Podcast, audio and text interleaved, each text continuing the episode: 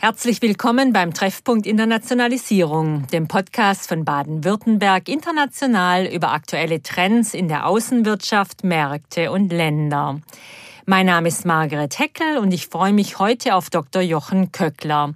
Er ist Vorsitzender des Vorstandes der Deutschen Messe AG in Hannover und damit einer der Hauptbetroffenen der aktuellen Corona-Pandemie. Herzlich willkommen hier beim Podcast Treffpunkt Internationalisierung, Herr Dr. Köckler. Hallo, Frau Heckel, ich freue mich auf das Gespräch.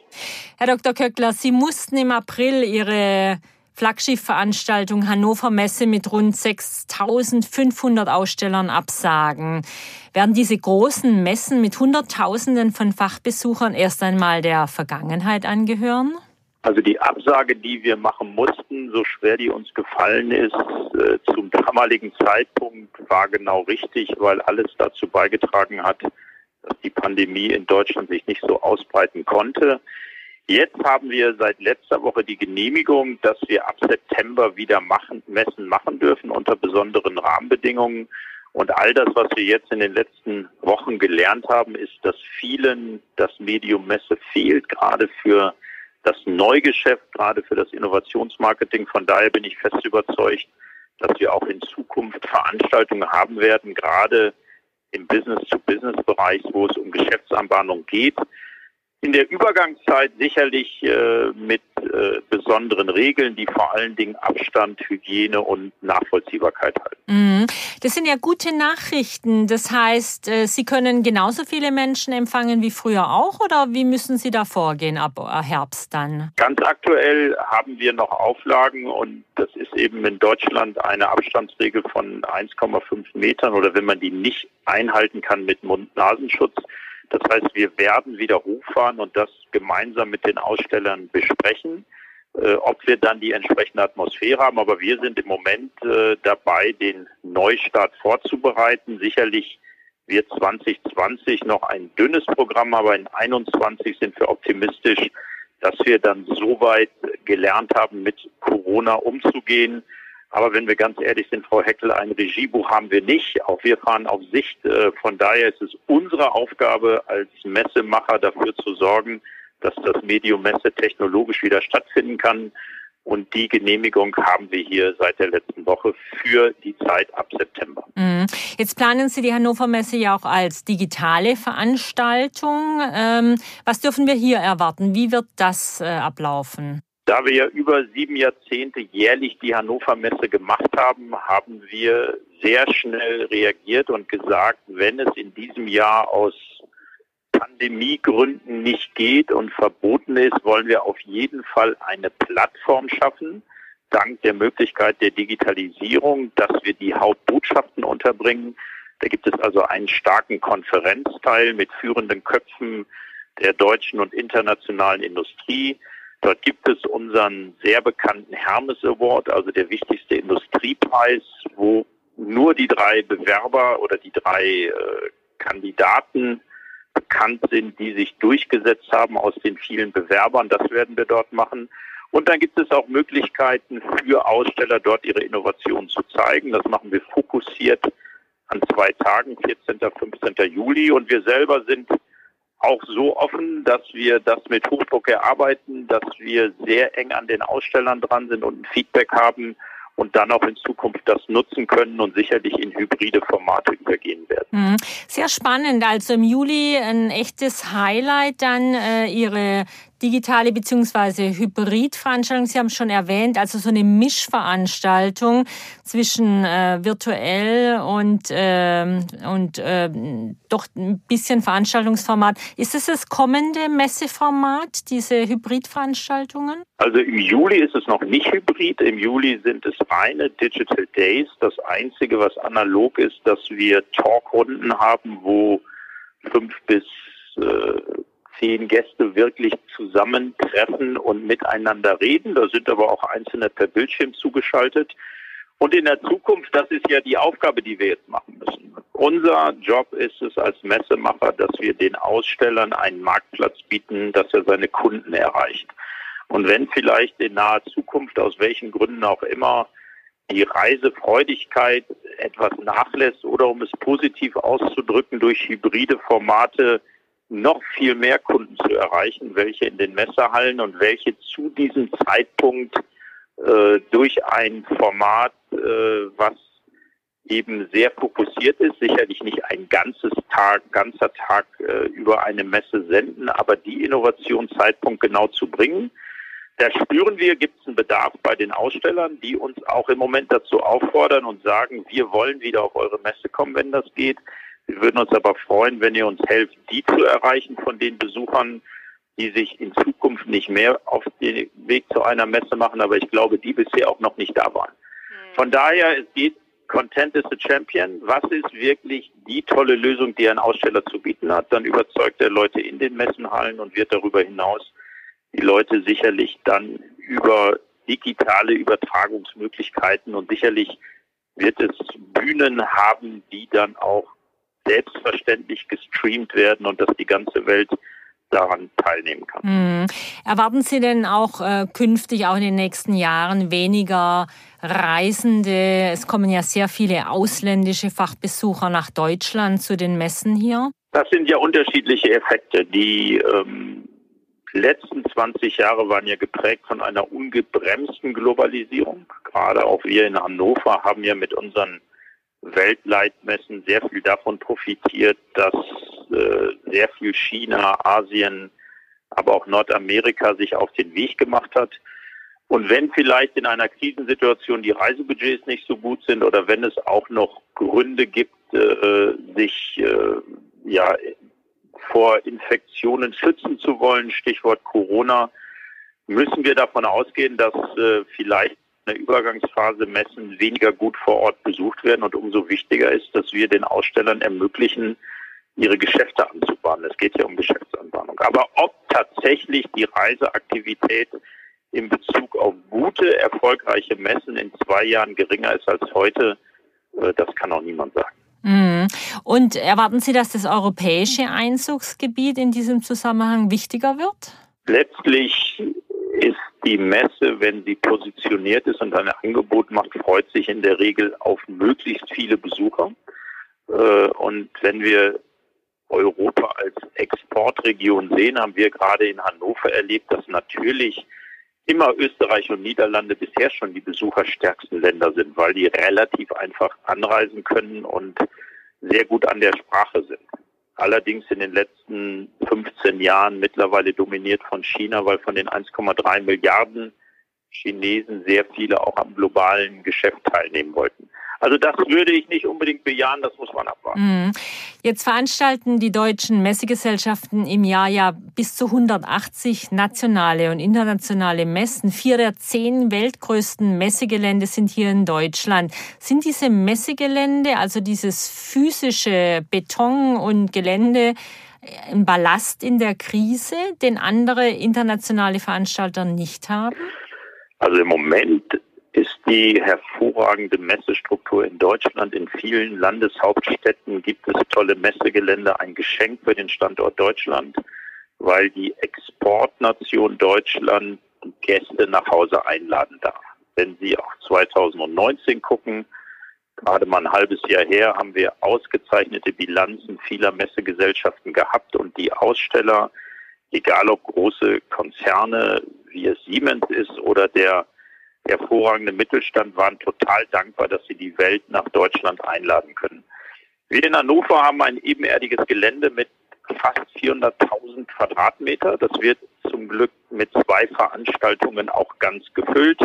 Die Hannover Messe selbst nach 70 Jahren schafft das äh, und die Agritechniker im Herbst. Von daher ist das für uns kein Ballast, sondern die Chance, so eine Weltmesse zu zeigen nach vorne hin, wenn durch die Summe aus Weltwirtschaftskrise und die Summe aus äh, den Corona-Folgen tatsächlich die Messen kleiner werden würden, wäre es für mich nicht eine Frage, ob wir in Deutschland viele Messegelände haben, sondern ob wir unsere Position im Wettbewerb halten. Das heißt, wenn demnächst Weltmessen nicht mehr in Baden-Württemberg oder Niedersachsen oder Hessen sind, sondern in China, wäre das ein großes Standortproblem. Von daher würde ich aus Messesicht äh, dafür werben, dass wir in der Summe aus Politik, Wirtschaft, Gesellschaft alles daran setzen, dass unser Messegeschäft äh, schnell dahin wiederkommt, wo es in 19 war. Insgesamt ist es natürlich so, in China entstehen unglaublich viele Messegelände, dass wir dann gucken müssen, äh, gibt es eher einen kontinentaleren Bezug, weil die Menschen insgesamt nicht reisen.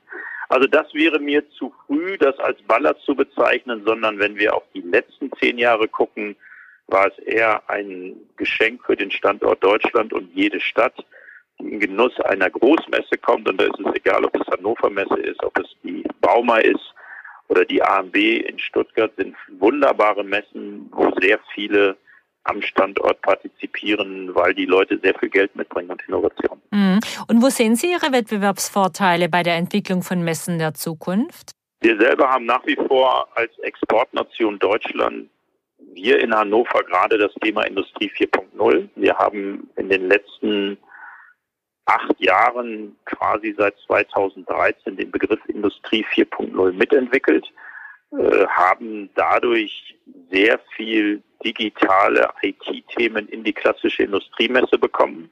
Aussteller wie IBM, Microsoft, äh, SAP sind dort vertreten und der Standort Deutschland ist nach wie vor ausgezeichnet im Thema Maschinenbau, im Thema Elektrotechnik. Das wird dort zusammengeführt.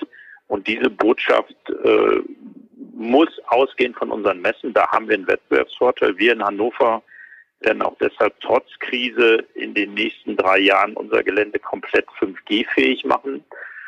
Ja, und müssen dann, äh, am Ende geht es immer um Competitiveness, Wettbewerbsfähigkeit. Das ist keine Selbstverständlichkeit. Wir als Messemacher können das nur gemeinsam mit unseren Ausstellern. Wir werden aber in der Hannover Messe unter unserem Stichwort Integrated Industry jedes Jahr im April mit hoffentlich vielen Ausstellern aus Baden-Württemberg dazu beitragen, äh, dass wir hier führend sind. Und wenn es diese Themen der Weiterentwicklung der Industrie auf keinem anderen Messestandort gibt, dann bin ich auch optimistisch, dass wir da den Wettbewerbsvorteil haben, wo wir Nachteile haben. Und das gehört zur Wahrheit auch dazu. Die Wachstumsraten sind natürlich in China äh, gegebenenfalls in Zukunft in, in Indien, in anderen Regionen höher als in Europa.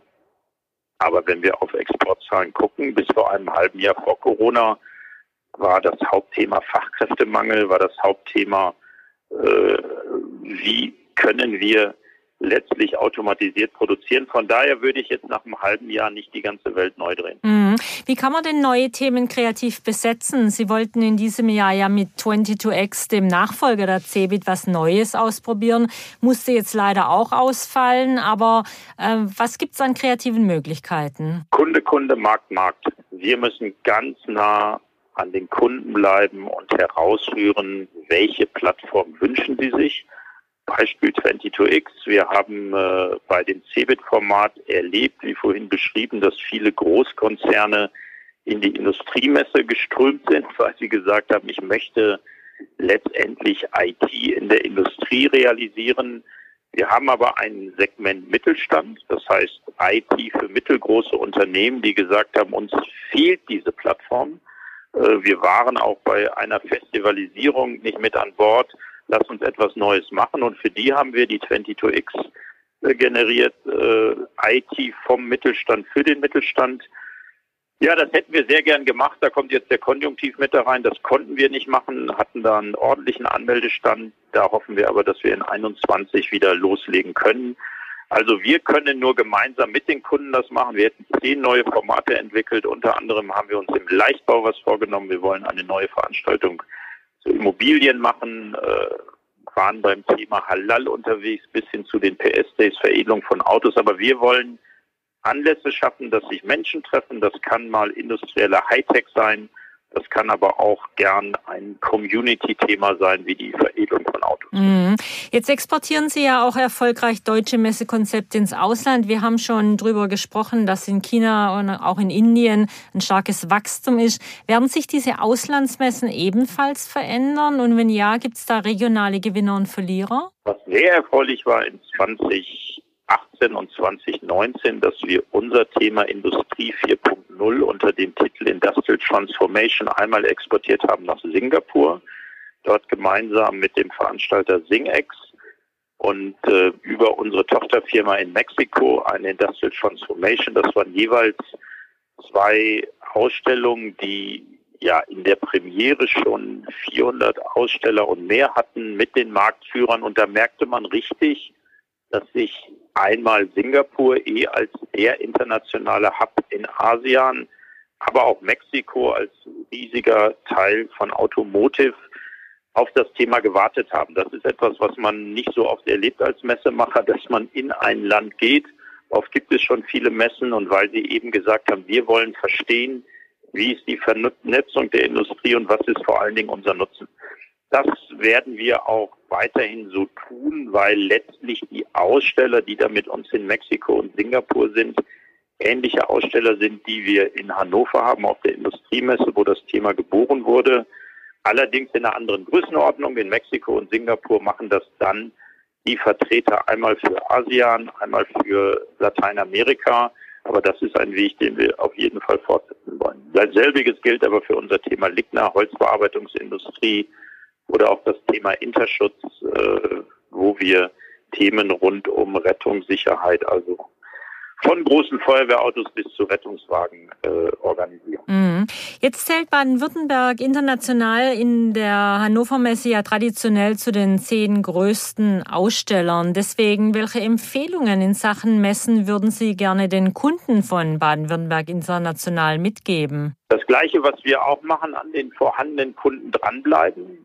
Äh, das Verschieben und Absagen ist ein Herd für jede Menge Konflikte. Das heißt, auch hier geht es um das Verhältnis zwischen Aussteller, Hotelwirtschaft, um das Verhältnis, gibt es wirklich Verständnis für unsere Entscheidung, also an den Kunden dranbleiben.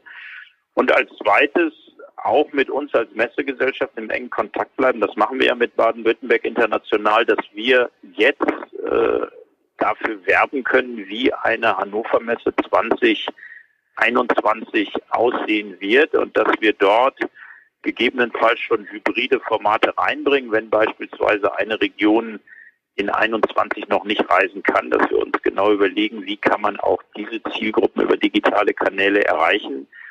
Und im Moment, wir haben jetzt Juni, ähm, es gibt viele Lockerungsmaßnahmen, es gibt regional noch Ausbrüche, dass wir uns auch ein Stück weit Geduld geben und dann hoffentlich ab September in die Planung der Messe einsteigen können. Und ich würde auch alle Aussteller von Baden-Württemberg digital einladen, am 14. und 15. Juli bei den Hannover Messe Digital Day als Besucher teilzunehmen, uns auch Feedback zu geben, wie sie das empfunden haben und was wir da weiterentwickeln sollen. Ja, ganz herzlichen Dank für diese Einladung, die wir weitergeben, auch nochmal in den Shownotes natürlich vernetzen zum Nachlesen. Lieber Herr Dr. Köckler, vielen herzlichen Dank, dass Sie sich die Zeit für uns hier beim Treffpunkt Internationalisierung genommen haben. Sehr gern, Frau Heckel. Viele Grüße an unsere Aussteller und ich freue mich auf ein baldiges Wiedersehen, gerne auch analog in unserem Messehallen. Prima. Keine Frage. Die Pandemie stellt uns alle vor große Herausforderungen. Doch Krisen sind immer auch Chancen und wir hoffen Ihnen mit diesem Gespräch ein paar Wege aufgezeigt zu haben, wie wir weiter eine offene, international vernetzte Wirtschaft bleiben und das auch ausbauen können. Auch künftig wird Baden-Württemberg international dabei an ihrer Seite sein, mit Informationen, Dienstleistungen und persönlichem Rat. Und natürlich mit diesem Podcast Treffpunkt Internationalisierung. Machen Sie es gut, bleiben Sie gesund und hören Sie bald wieder rein, hier beim Treffpunkt Internationalisierung von Baden-Württemberg International.